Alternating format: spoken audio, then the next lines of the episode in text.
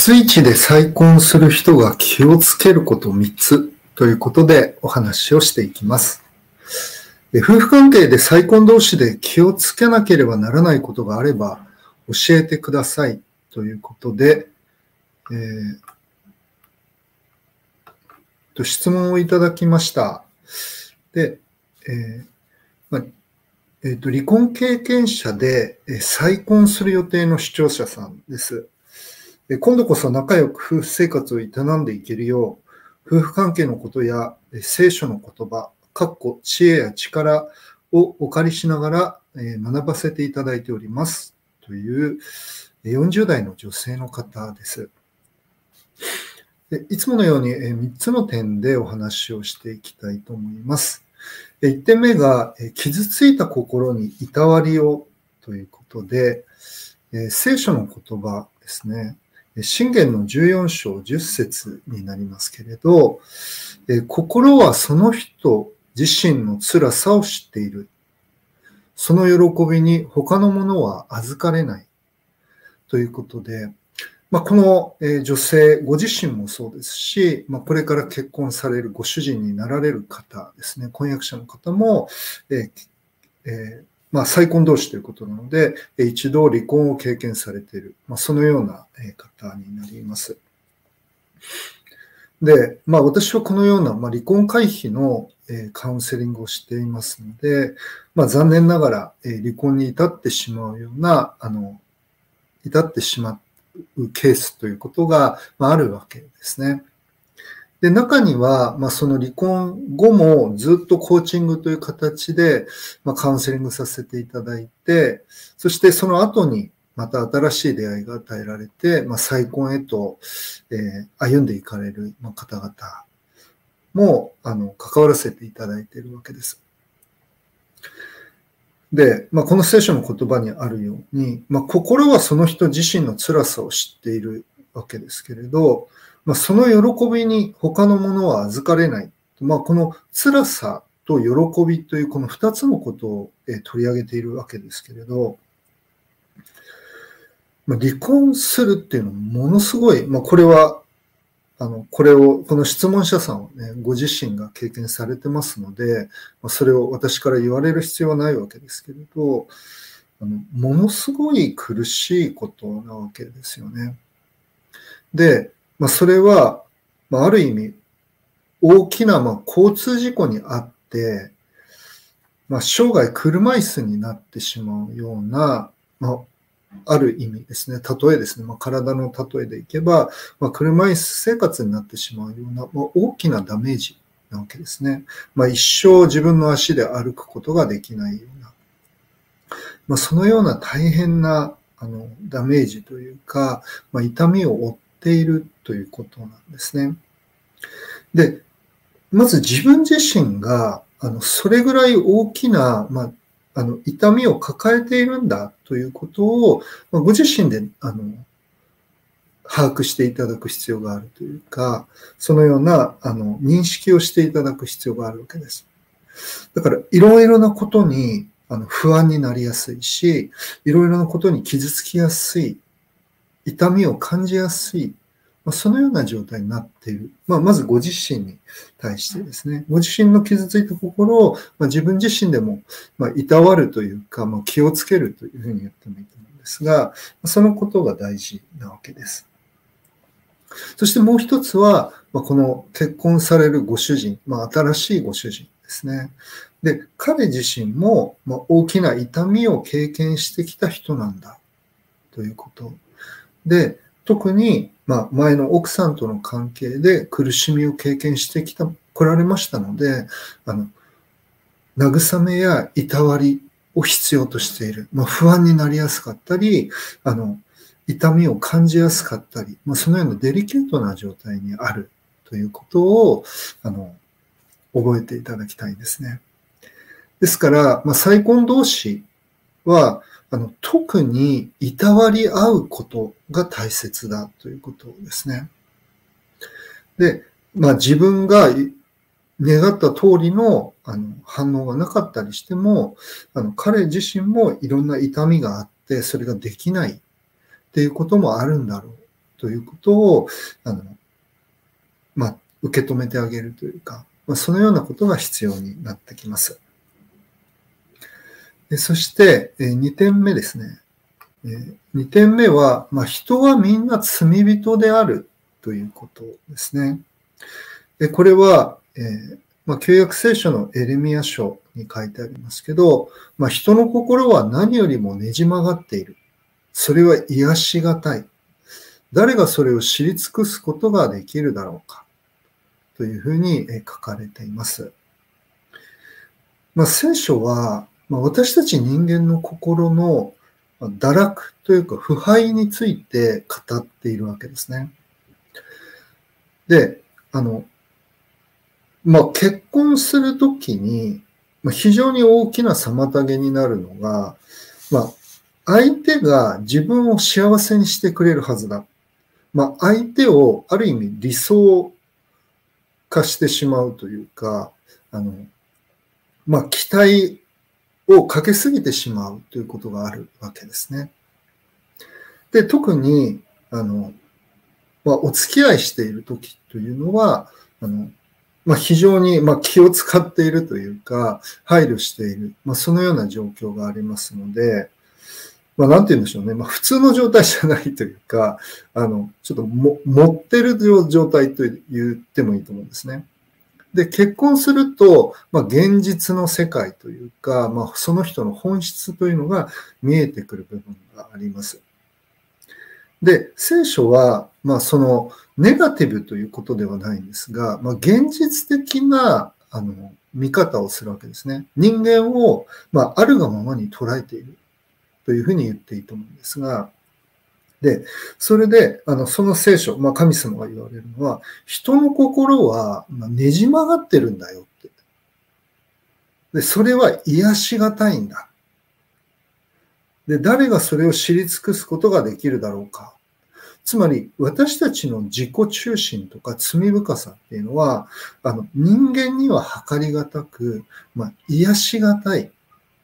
つまり、私たち生きていくということは、まあ、罪を犯さずには生きていけない存在なんだ。まあ、どういうことかというと、別の言い方をすれば、どこまでも私たちは自分のことしか考えられない人間なんだということなんですよね。で、そこをあの間違ってはいけない。で、そうでないと、なんか、あの、まあ、ご主人がね、あの、今まですごく優しくしてくれたのに、結婚した途端、なんか冷たくなったとか、話を聞いてくれなくなったとかっていう時に、え、どうしてなの？って。なんで？って。もう私のことあの嫌いになったの？とか、不安になってしまいやすいと思うんですけれど、まあ、私たち人間っていうのは基本的には、あの、すごく、あの、きつい言い方になってしまうんですけれど、まあ、自分のことしか考えられない人間なんですよね。で、それは、あの、本当のことというか真実なわけです。で、こう、まあ、各言う私もですね、まあ、私もカウンセリングで、まあ、自己中心はいけないんだとか、まあ、そういうことをいつもお話ししてるわけですけれど、あの、まあ、本当にあの自分のことしか考えてないんですよね。私は家内の夏江と、まあ、結婚して、99年に結婚して、今22年ですので、23年、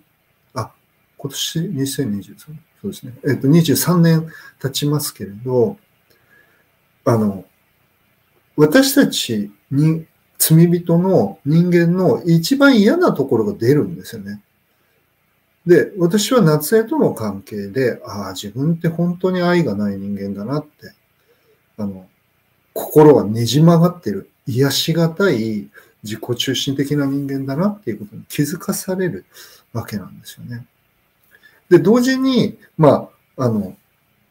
別に家内を悪く言うわけではないんですけれど、あの、やっぱり人間なので、家内もどうしても自分を中心に考えてしまうということがあるわけですね。で、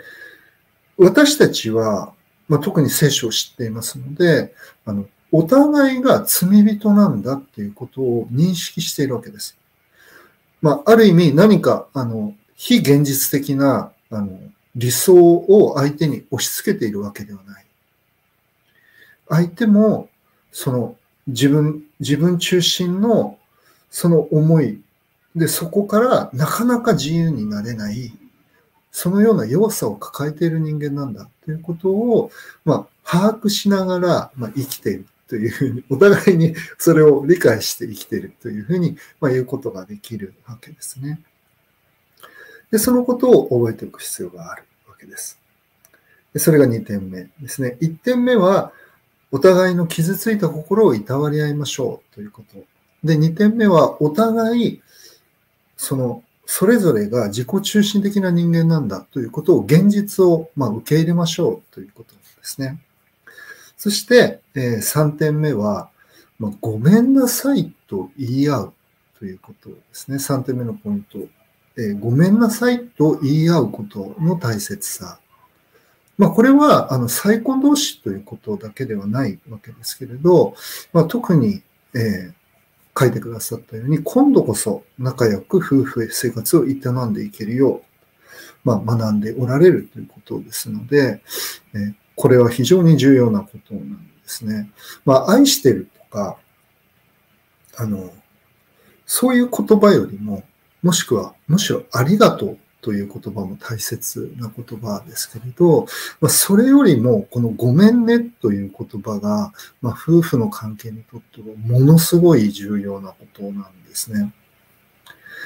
で聖書の言葉はですね、ちょっと長いですけれど、まあ、互いに忍耐し合い、誰かが他の人に不満を抱いたとしても、互いに許し合いなさい。主があなた方を許してくださったように、あなた方もそうしなさい。え、これはサイ人への手紙というところですけれど、まあ、聖書のあの非常に大きなテーマ、中心的なテーマは、まあ、罪の許しということなんですね。で、イエス・キリストを信じる者たちの罪を神様は許してくださるということを、まあ、聖書は語っているわけです。で、そこで、まあ、神様、主というのは神様のことですけど、神様があなた方を許してくださったように、まあ、あなた方もそうしなさいと、まあ、コロサイの教会のクリスチャンたちに、まあ、パウロは語っているわけですけれど、まあ、これ夫婦関係にも非常に重要なことになるわけですね。互いに忍耐し合い、誰かが他の人に不満を抱いたとしても、ということで、まあ、これ必ず夫婦関係で起こってくるわけですね。不満なんです。で、まあ、以前の英訳だと、あの、責めるべきことがあったとしても、それはですね、まあ、第3版というところなんですけれど、あの、新約聖書の、えー、新海訳の第3版というところはこういうふうに訳されているですね。えー、あ、ごめんなさい。えっ、ー、と、これまた別の役ですね。ちょっとあの違いました。で、えっ、ー、と、互いに不満を抱いてもとか、あの、その言葉が、まあ、責めるべきことがあってもっていうふうなあの言葉が使われてるんですね。で、私たちは、まあ、2点目に見たように、まあ、互いに罪を犯さずには生きられない存在ですので、あの、不満を抱い、抱かずにいられないっていうか、不満を抱いちゃうわけですね。まあ、それはいろんな形で現れます。よく、えー、まあ、夫婦の関係において、まあ、不満が出てくることというのは、例えばお金の使い方、時間の使い方、そして、まあ、お子さんがいらっしゃる場合は子育ての方法。え、もし、え、もう一点よく出るのは、まあ、性生活についてですね。このようなことで、あの、お互いを満たし合うことができずに、まあ、不満を抱えるということがあるわけなんですね。で、それは、もう結婚には、あの、不可欠というか、あの、避けられないことであって、で、その時に、まあ、許し合うということが大事なんだということなんですね。で、あの、まあ、許し合うということの、あの、重要性というか、あの、そのことを、えー、まあ、夫婦関係ほど、こう、痛感させられる、まあ、そのようなことはないわけですね。ですので、あの、ごめんなさいって、相手が不満を抱いている。まあ、相手を傷つけてしまったなと思ったら、まあ、ごめんなさいということが大事なんですね。で、あの、責めてしまうということが、まあ、その逆になれますので、あの、あなたをどうしてこうしてくれないのとか、まあ、そういうことを言ってしまうということがあるわけですね。で、あの、そうなってしまうと、いや、あなただってこうじゃないか。で、このお互いの不満、まあ、お互いに傷つけ合ってしまって、あの、まあ、罪を犯してしまった。まあ、罪によって相手を傷つけてしまった。まあ、そのことによって、あの、その傷っていうのがいつまでも残ることになってしまうんですよね。で、ごめんなさいと言ったからといって、あの、まあ、ダメージがなくなるわけではないんですね。その苦しかったことっていうのは、特に女性の方はま忘れられないということがありますので、まあ、そのような状況があるわけです。ですけれど、あの、許し合う。自分も許してもらう必要のある罪人であって、まあ、相手もその許される必要があるんだということを、まあ、お互いに理解していたわり合っていく、まあ、そのような必要があるわけですね。だから、あの、これ、あの、大事なことは、あの、ごめんなさいっていう時に、あの、まあ、心から謝るということなんですよね。あの、まあ、特に私もそういう、あの、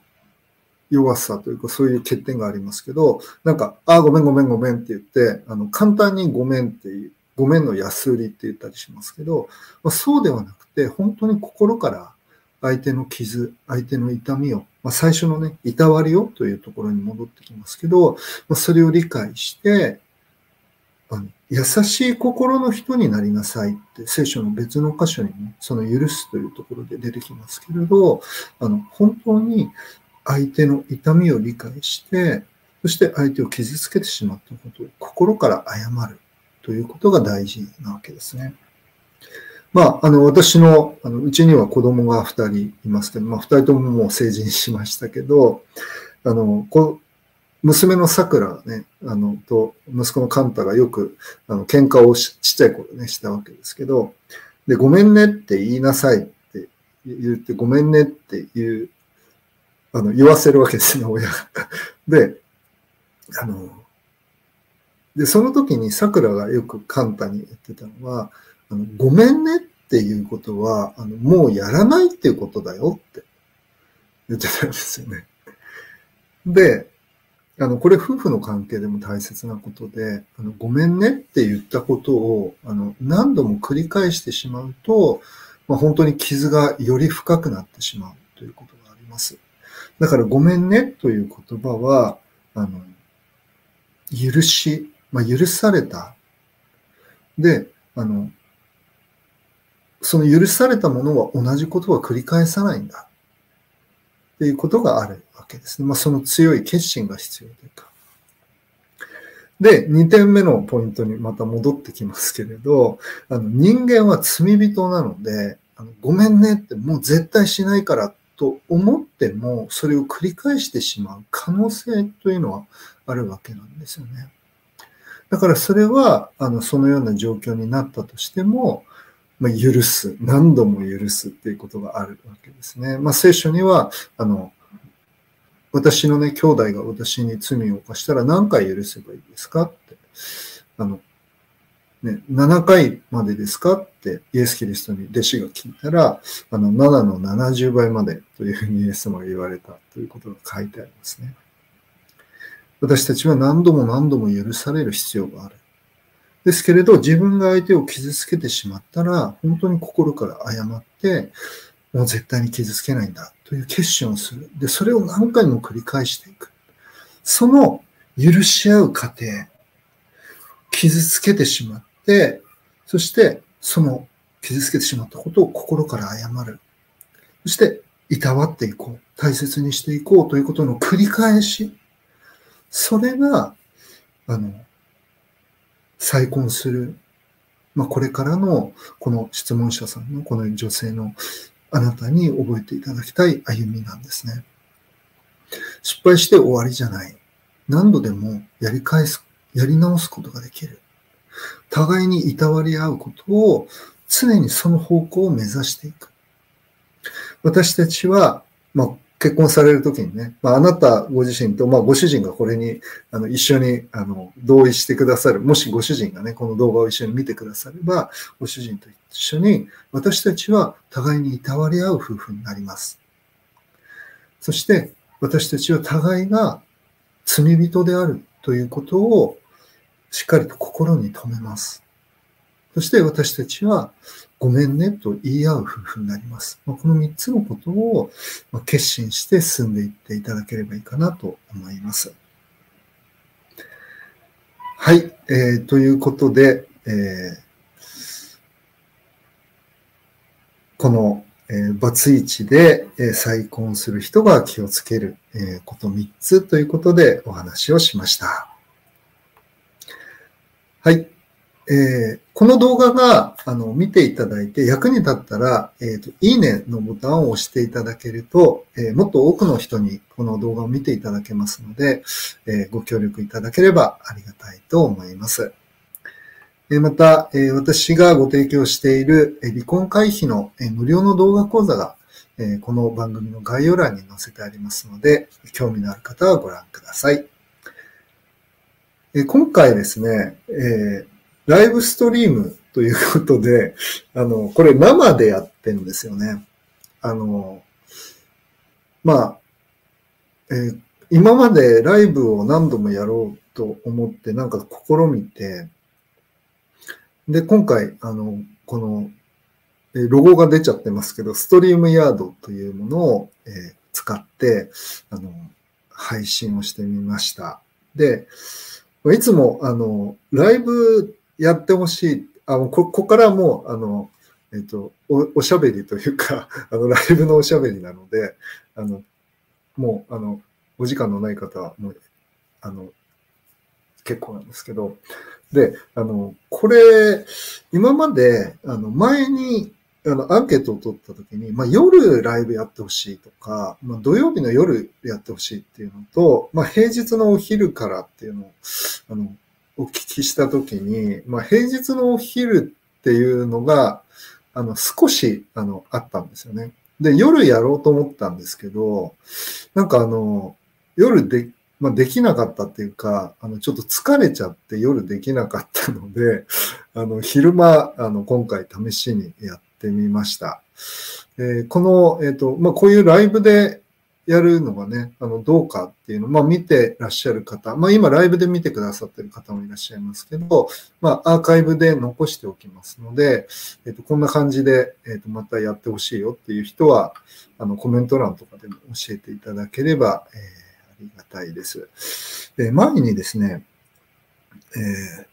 そうですね、ライブ、このさっき言ったやつですけど、このアンケートですね。アンケートを取ったときに、えー、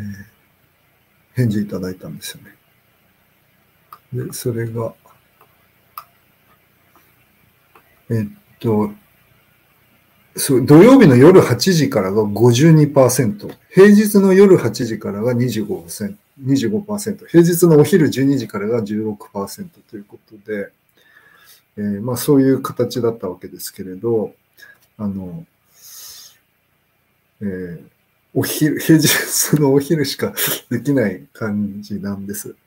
ですので、えっ、ー、と、何度かこれやってみたいと思います。はい。えっ、ー、と、今日は、あの、